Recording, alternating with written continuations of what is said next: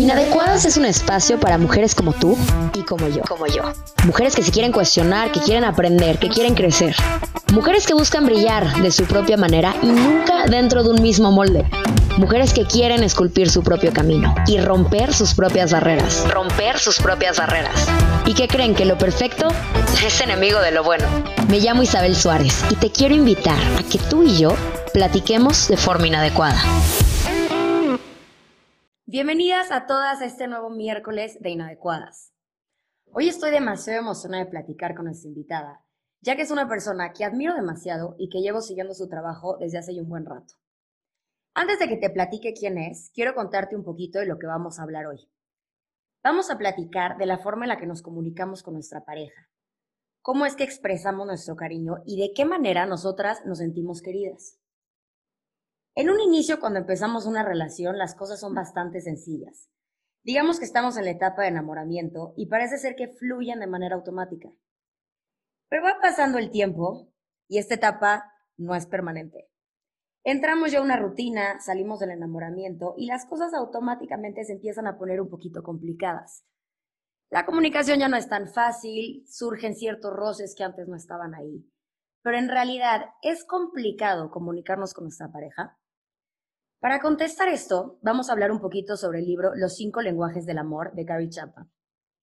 Vamos a estructurar cómo es que nos comunicamos, cómo nos sentimos queridas y de qué manera nosotras expresamos nuestros sentimientos.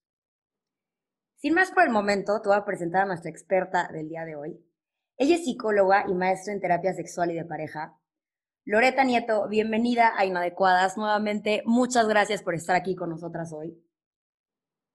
Hola Isa, nombre gracias a ti por la invitación y estoy feliz de hablar de este tema tan interesante y creo que a todos nos puede servir mucho, más si estamos en pareja o si necesitamos identificar cuál es el lenguaje del amor hasta de nuestros hijos, de, nuestras, de nuestros papás, de absolutamente todo. Es un tema que nos sirve para todo.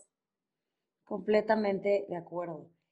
Mi primer pregunta para ti, Loreta, es, de manera general, ¿qué son los lenguajes del amor? Son las expresiones de afecto entre las personas. Podemos entrar un poquito a explicar cada uno, pero antes de meternos en eso, ¿cuál es la importancia de saber cuál es mi lenguaje del amor y con qué lenguaje me comunico yo hacia mi pareja? Totalmente. Eh, como les digo yo a las parejas siempre con las que trabajo, primero hay que saber cuáles son nuestras propias necesidades como persona para después poder entrar dentro de una relación. Es decir, conocernos a nosotras mismas o a nosotros mismos para poderle decir al otro cómo podemos comunicarnos de una mejor forma, cómo sería para nosotros tener una buena relación o una relación sana. Y para ello es muy importante empezar a identificar estos cinco lenguajes del amor porque nos permiten con esto mismo expresarle a nuestra pareja cómo nos podemos sentir a nosotros, cómo nos podemos sentir, perdón, nosotros queridas y viceversa. Súper. Vamos a empezar a platicar, Loreta. Cuéntame cuáles son estos cinco lenguajes. Perfecto, claro que sí.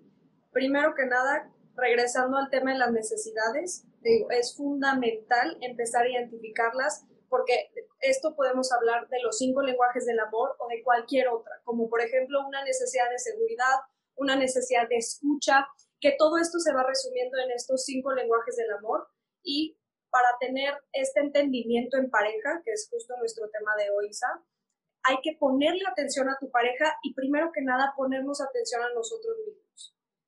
El primer lenguaje del amor es las palabras de afirmación, que son todos estos cumplidos, estos piropos, las palabras de alientos, en sí el ser amable con la con la palabra, perdón. Es decir, poder explicarle a tu pareja, por ejemplo, un, me encantaría que hicieras esto. A mí me haría sentir de esta forma y esta forma me hace sentir querida. O yo necesito que hagas esto por mí.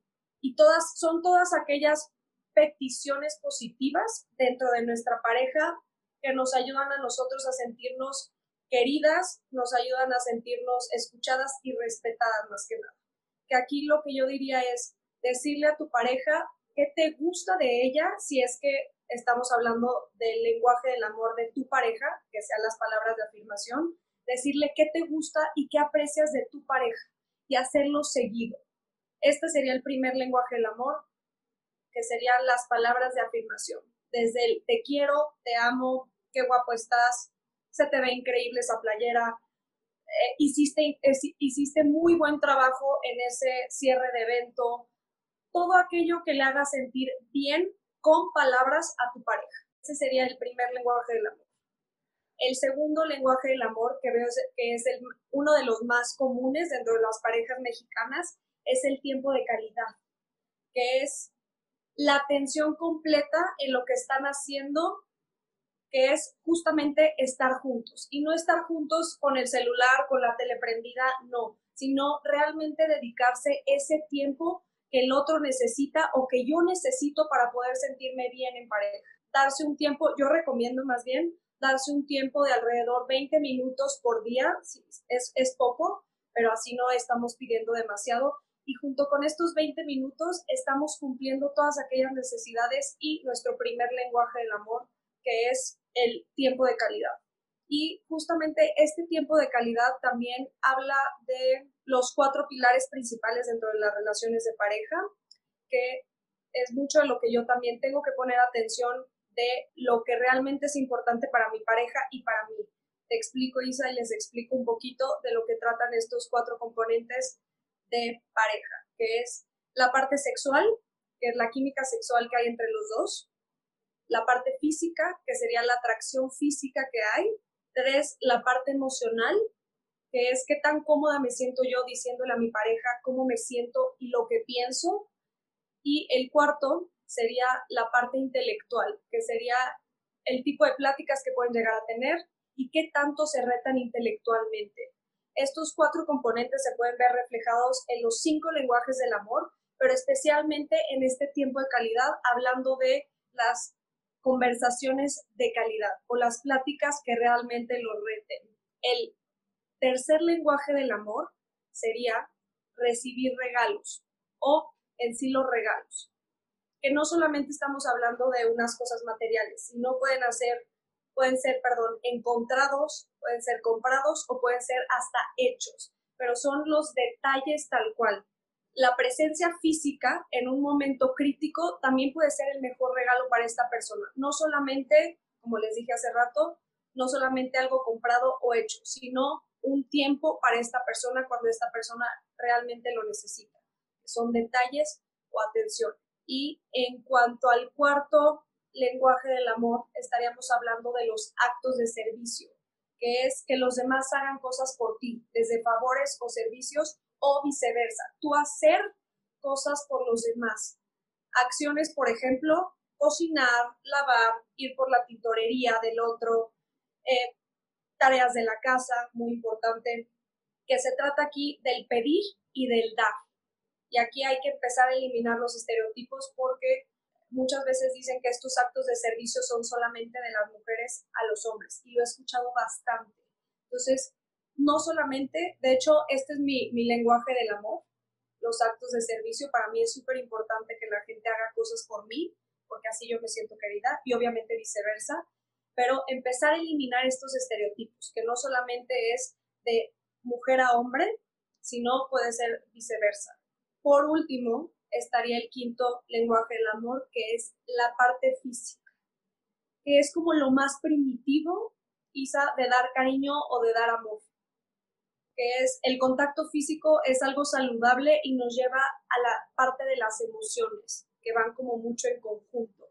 Y lo que yo también les digo mucho a mis parejas con las que trabajo en, el consultorio es que muchas veces me llegan con la parte sexual o problemas de la parte sexual y le digo, primero hay que analizar la parte emocional para ver qué es lo que está pasando porque es un reflejo al final de la parte física. Entonces, si mi lenguaje del amor es la parte física y realmente hoy por hoy no lo estoy queriendo o no lo estoy necesitando, entonces tengo que ponerme atención en qué es lo que está pasando dentro de mi relación de pareja, si hay algún tipo de resentimiento, coraje, enojo, algo que nuestra parte física o sexual se está viendo afectada. Ahí nos podemos dar cuenta de muchísimas cosas. ¿Por qué? Porque el cuerpo habla lo que la mente y la boca no pueden. Entonces, aquí en la parte física nos dice muchísimo.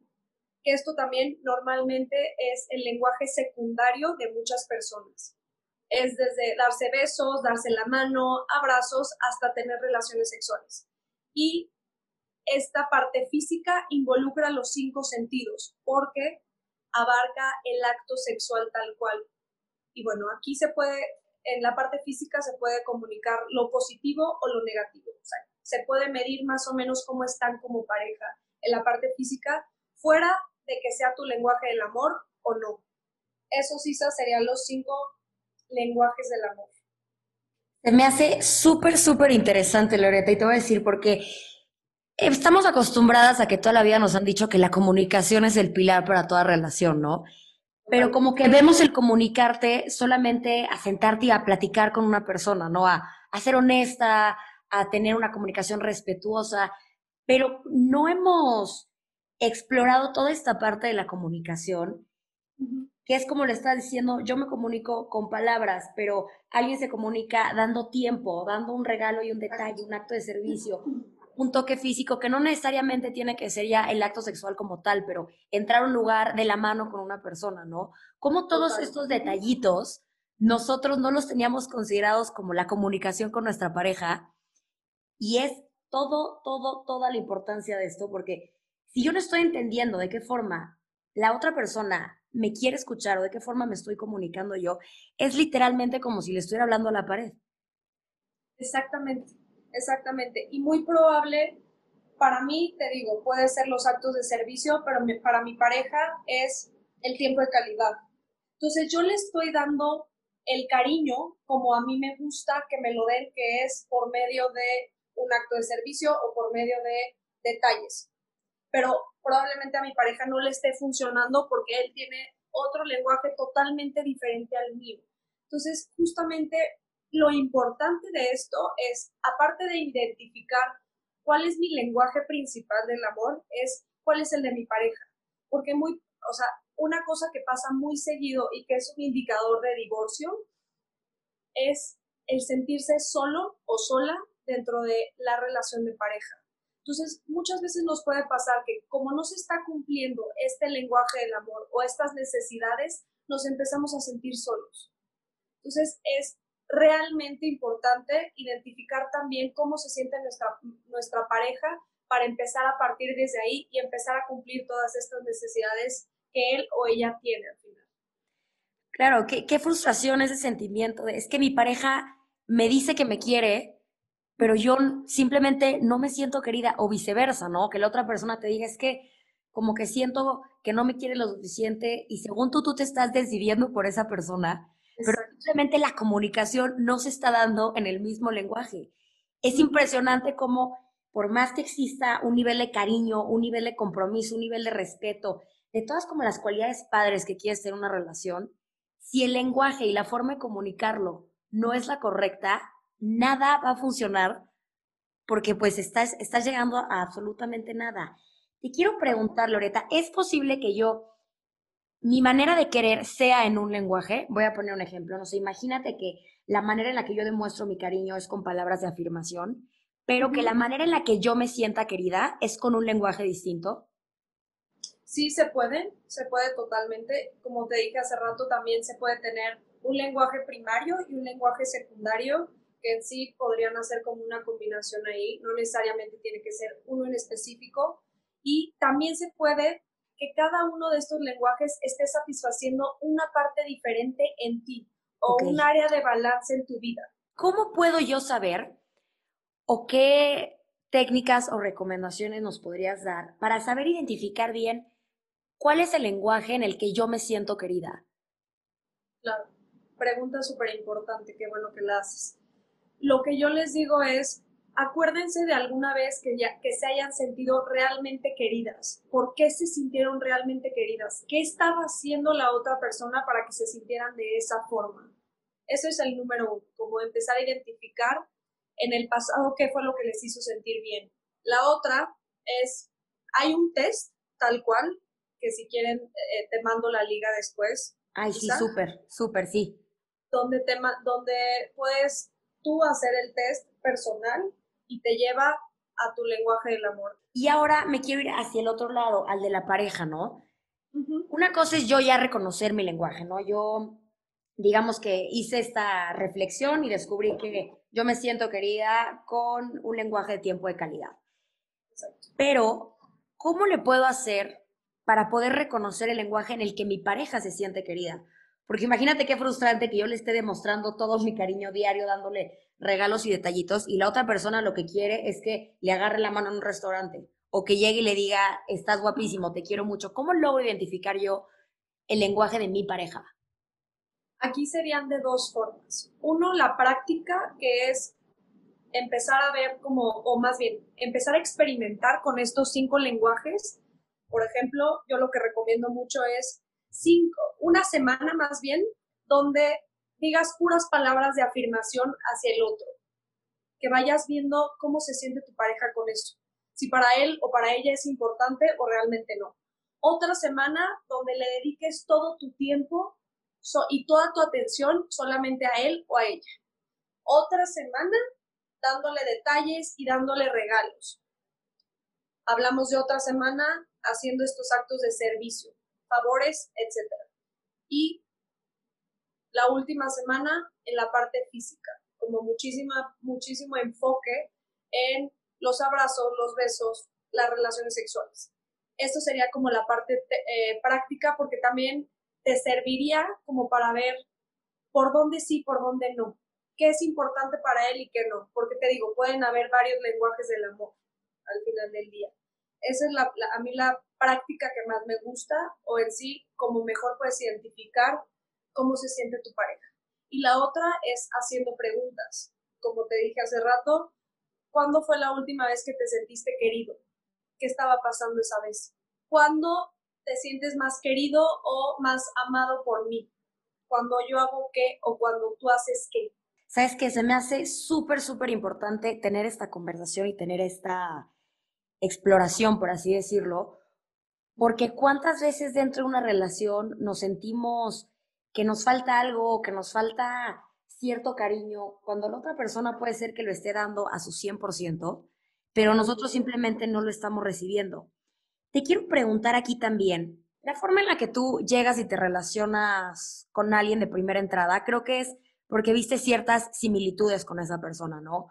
Una similitud en su inteligencia, en su educación, en metas, en experiencias previas, entre otras muchas cosas. Tiene que existir una similitud en mi lenguaje y el lenguaje de esta persona para que se dé una relación o no tiene nada que ver el clic que haga una persona con la otra dependiendo de su lenguaje? No tiene absolutamente nada que ver, nada que ver. Pueden ser polos opuestos en esto y realmente no afecta. Solamente sí hay que saber por qué para él o para ella es tan importante ese lenguaje del amor y más que nada identificarlo. Pero en sí no tiene nada que ver con la forma en la que nos expresamos o no este afecto.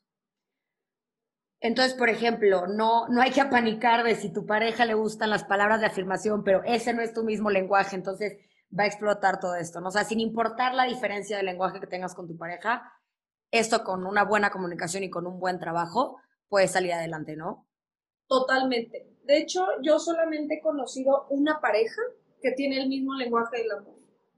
Que digo, obviamente facilita la comunicación y facilita en sí la dinámica de la relación de pareja, pero realmente no es esencial o necesario tener el mismo lenguaje que tu pareja para que la relación funcione, siempre y cuando lo identifiques.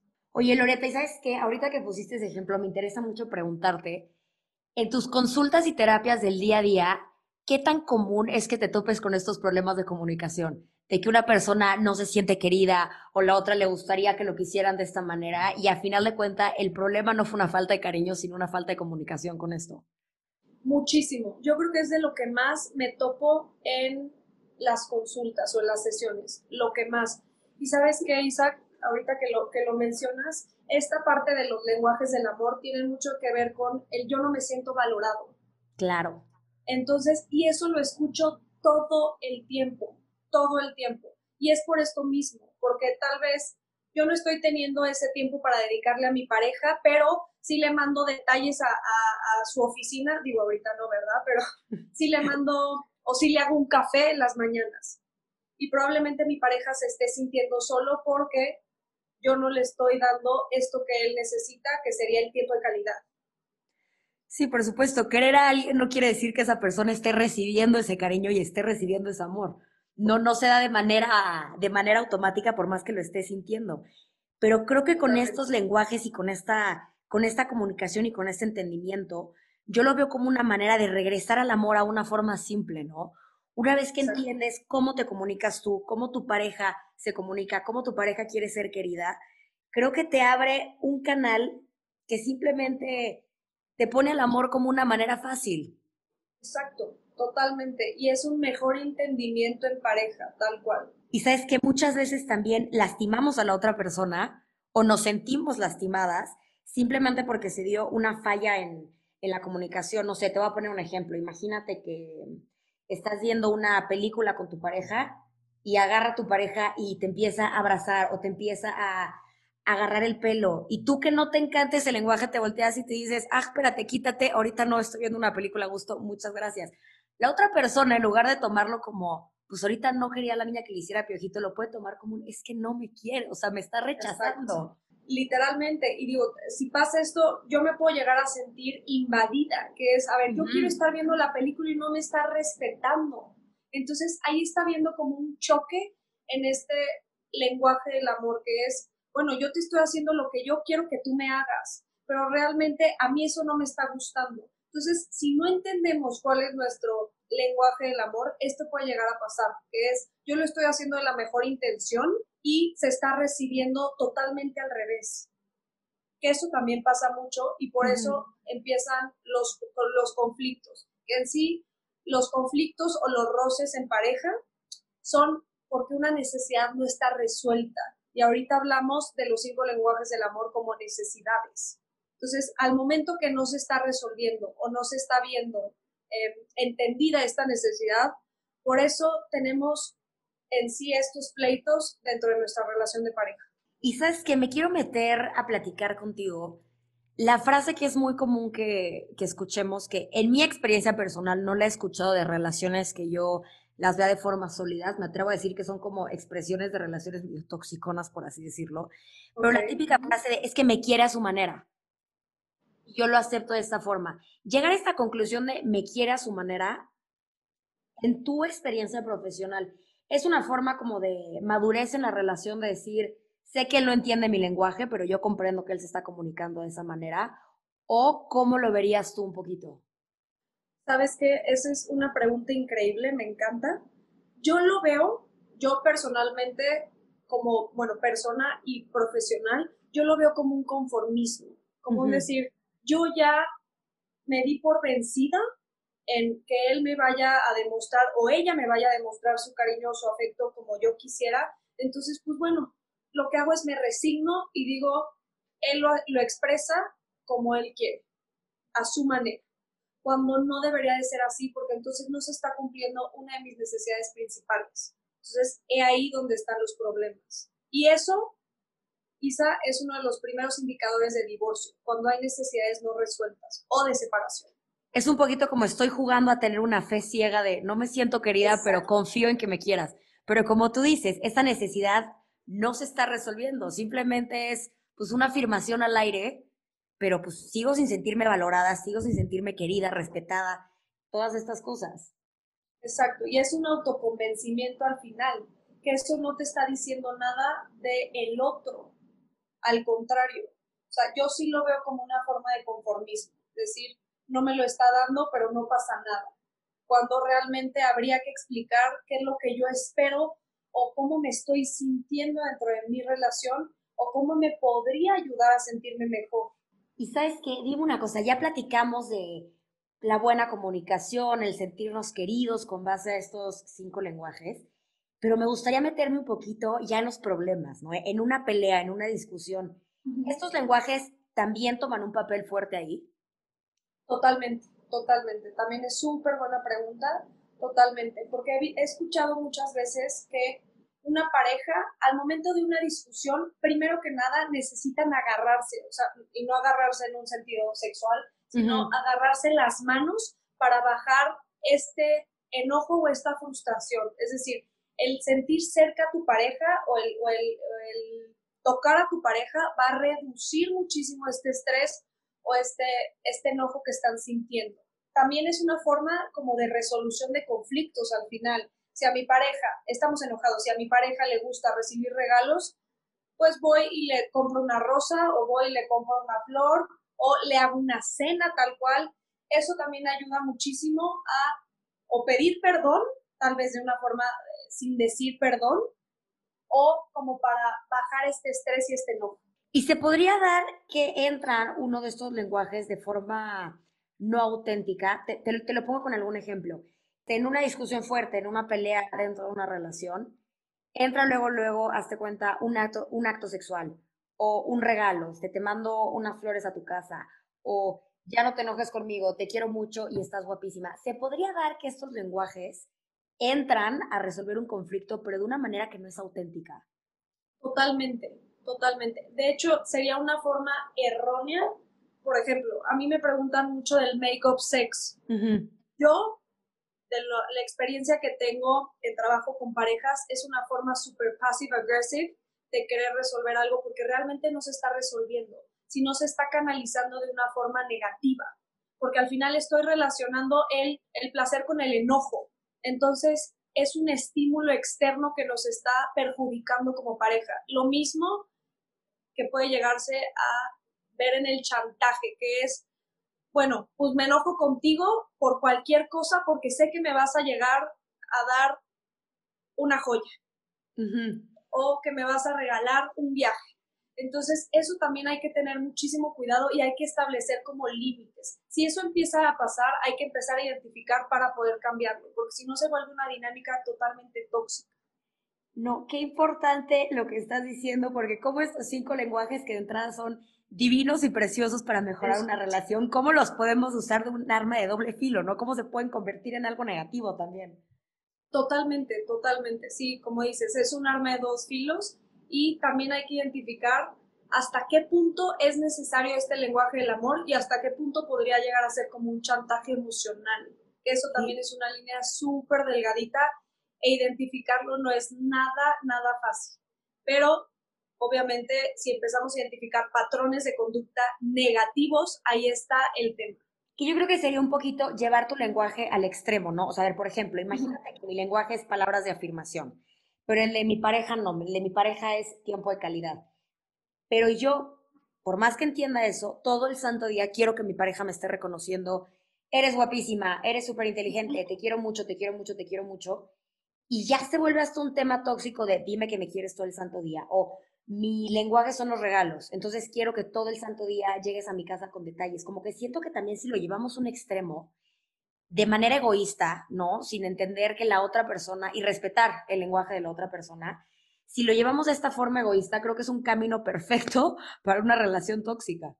Totalmente, totalmente. También, como dicen en todo, todo con medida, porque si no se pueden, se pueden llegar a desatar como estos estímulos externos que vayan generando una relación tóxica. Especialmente yo lo vería con el de recibir regalos ahí hay que tener mucho cuidado si a nuestra pareja eh, su lenguaje del amor es recibir regalos. Los demás se pueden ir manejando un poquito mejor, pero este tema de, de, los regalos o de la parte física ya como algo agresivo, porque pueden ser, esta parte, y es algo que tiene como un poquito de relación, no voy a decir que totalmente, pero lo he visto yo eh, de repente marcado en varias de las parejas con las que trabajo, que es como mi lenguaje del amor es la parte física, también puede ser mi peor enemiga esta parte física, porque como, como estoy necesitando tanto contacto físico, entonces se puede llegar a ver como una violencia al final, que es como un, un impulso en esta parte. ¿Sabes qué se me hace también muy importante platicar? Te quiero preguntar, ¿es posible que yo tenga un lenguaje del amor diferente con ciertas personas? por ejemplo, a mi pareja tengo este lenguaje, pero con mis papás tengo este o con mis hermanos tengo este. Se puede dar el caso que yo hable y me comunique de distinta manera dependiendo el tipo de relación. Sí se puede, es raro, es raro, de hecho no es tan común que pase, pero sí se puede. Pareja, sea con amigos, sea con familia en general. sí se pueden llegar a mezclar, te digo, no es tan común porque en sí eh, la mayoría teníamos, tenemos solo uno, un lenguaje del amor, que es nuestro principal, pero se puede llegar a dar que nuestro secundario, si es en el caso que hay secundario, puede ser, es el primer lenguaje del amor con la familia y secundario como con la pareja, pero que sea extremo es casi imposible que se dé. Puede haber casos, porque hay de todo, pero casi imposible que se dé. Yo nací con este lenguaje del amor o con base a experiencias que tuve, a cómo fui querida, a cómo fue mi entorno, yo fui generando este lenguaje. ¿De qué depende que una persona tenga alguno y que otra persona tenga otro? Tiene muchísimo que ver con, con la infancia, depende cómo te criaron también, cómo te educaron a ti. Es de acuerdo al lenguaje el amor que vas a llegar a tener. Por ejemplo, si mis papás me dedicaban muchísimo tiempo a mí, muchísima atención, muy probablemente tenga el tiempo calidad, de calidad perdón, como lenguaje principal.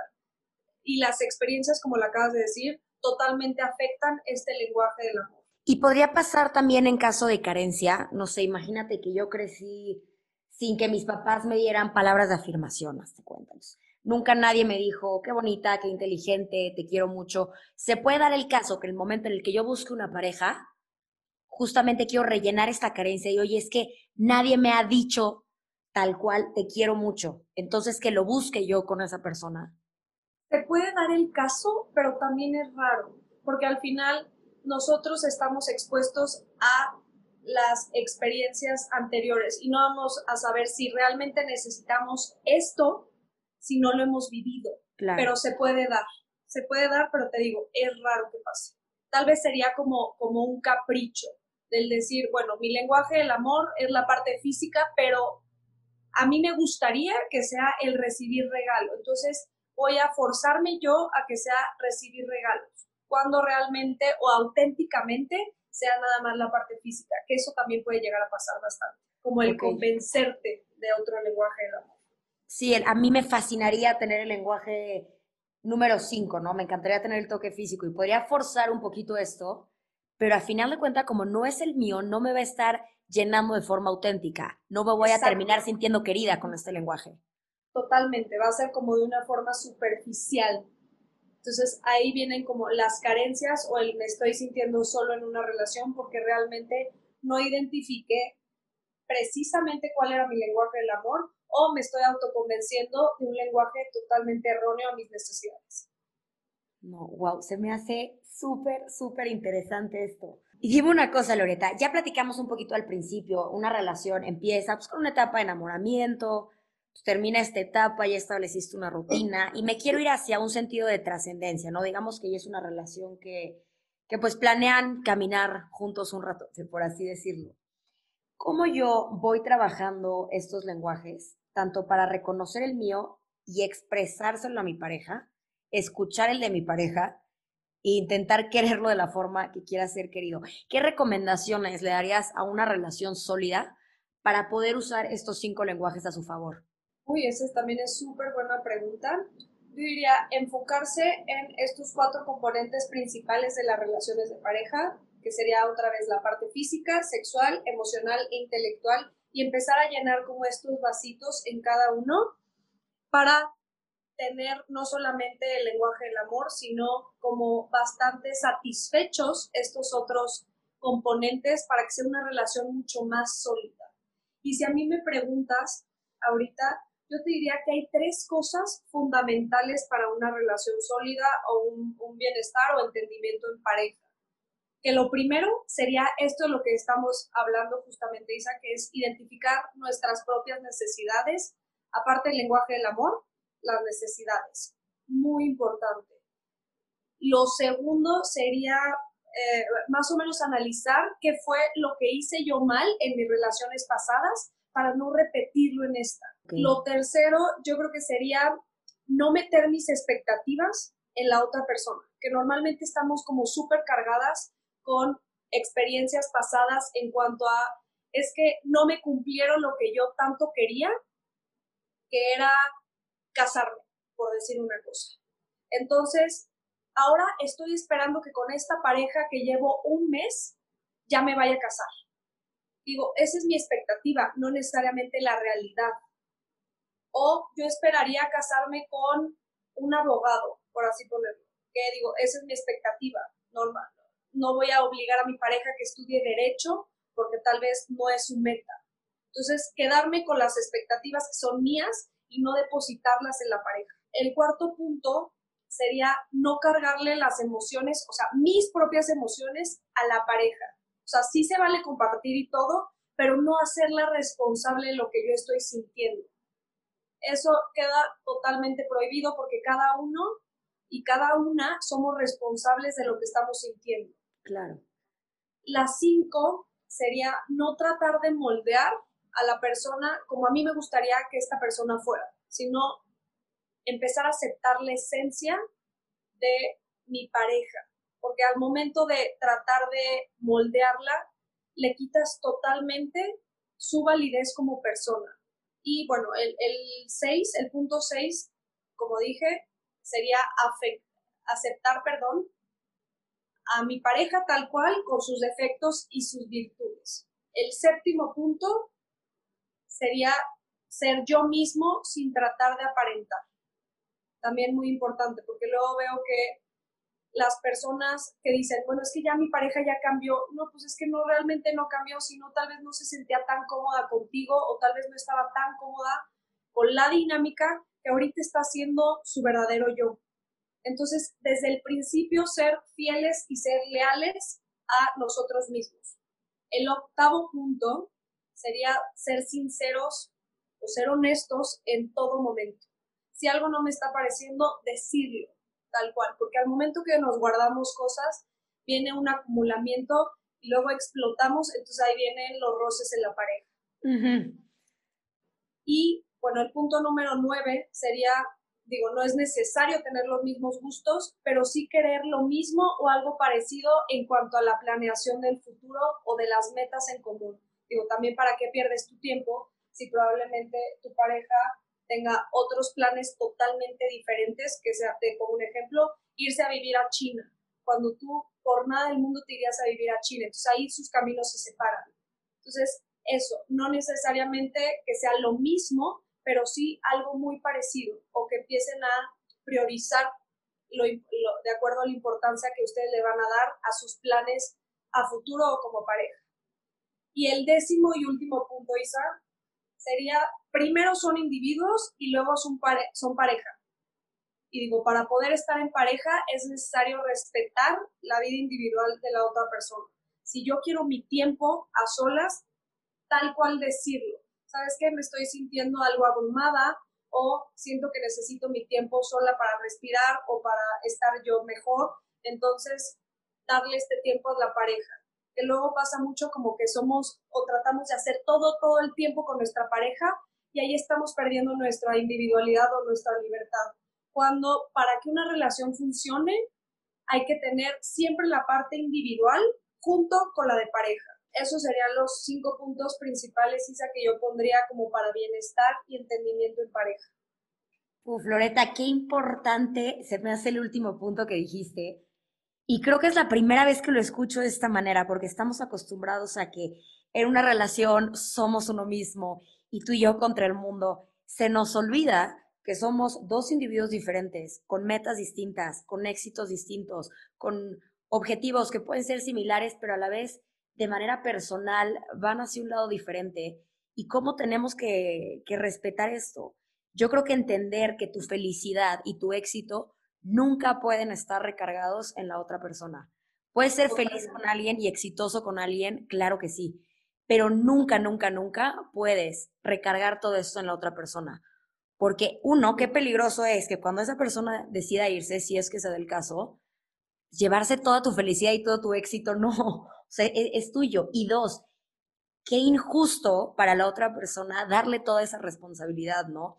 Por más que lo adores, decirles que tú eres mi todo y tú eres mi felicidad y tú eres lo mejor que tengo en la vida. Sí, sí está padrísimo, pero también te toca caminar a ti sola independientemente de la relación en la que estés. Totalmente. Me encanta lo que acabas de decir y yo lo comparo mucho con el famosísimo dicho de necesito encontrar o quiero encontrar a mi media naranja, que eso a mí me perturba de una manera brutal, que es cómo vas a encontrar a tu media naranja si tú estás a la mitad.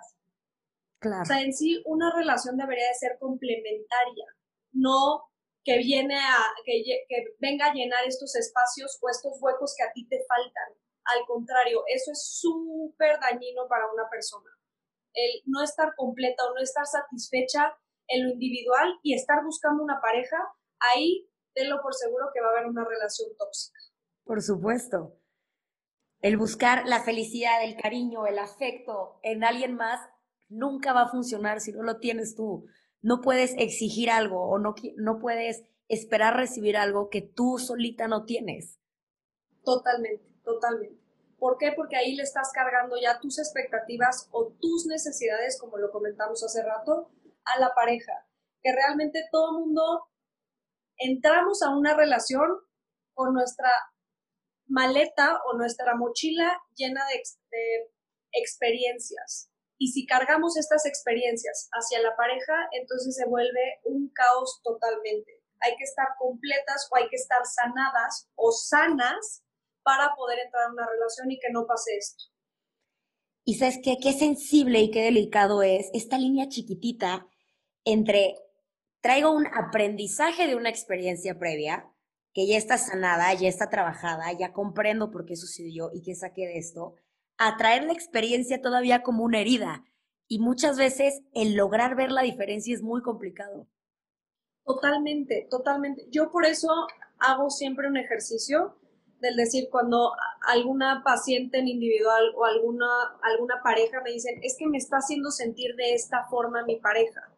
Ah, bueno, te está haciendo sentir de esta forma. ¿Por qué? Por tus experiencias previas, o sea, por lo que tú viviste en tu infancia o por, lo que tú viviste en alguna relación pasada o por lo que te realmente estás viviendo tú dentro de tu relación de pareja. O sea, empezar a separar estas dos cosas, que una es experiencias pasadas y otra es realidad del momento. No, Loreta, o sea, me estás haciendo hacer una lista de preguntas y de temas que quiero sacar contigo, que este capítulo podría durar ocho horas. De verdad, qué interesante platicar contigo de esta manera sobre las relaciones. Creo que es un punto de vista que no, no estamos acostumbrados a conocer, porque pues, todavía nos han planteado que una relación es ser feliz con una persona, comunicación, respeto, pero todo esto es algo que yo creo que no, no, no se toca lo suficiente todavía, ¿no? El qué vacío estás intentando llenar, tu relación nació de una carencia o nació de un amor propio padrísimo. No, ya, ya estoy haciendo una lista de 80 capítulos que quiero grabar contigo. Es más, yo vamos a podcast tú y yo. yo encantada de volver, Isa. Yo feliz. Ay, no, Loreta, ya tengo que empezar a concluir, caray. Te digo que si no freno, me voy a dar 10 horas más aquí platicando. Totalmente. Qué tenerte aquí, escuchar tu expertise, tu punto de vista. De verdad estoy muy impresionada con, con la calidad de información de este capítulo. Gracias nuevamente por estar aquí. Y antes de cerrar, ¿me podrías dejar tus redes para que la gente que nos está escuchando te pueda buscar? Claro que sí. Mis redes primero en Instagram estoy como Two Minds Therapist, como terapeuta de dos mentes en, en palabra, y si no como SIC, P-S-I-C, Loreta, con doble T. Y bueno, mi mail les dejo también por cualquier cosa. También si tienen alguna duda, pregunta de lo que sea, mándenme un DM o un mail que es a SIC otra vez, Loreta con doble T, nieto, arroba gmail.com. Loreta, qué delicia de capítulo, qué delicia de plática. Gracias por estar aquí. Gracias a todas las que nos están escuchando y nos vemos la siguiente semana por Inadecuadas.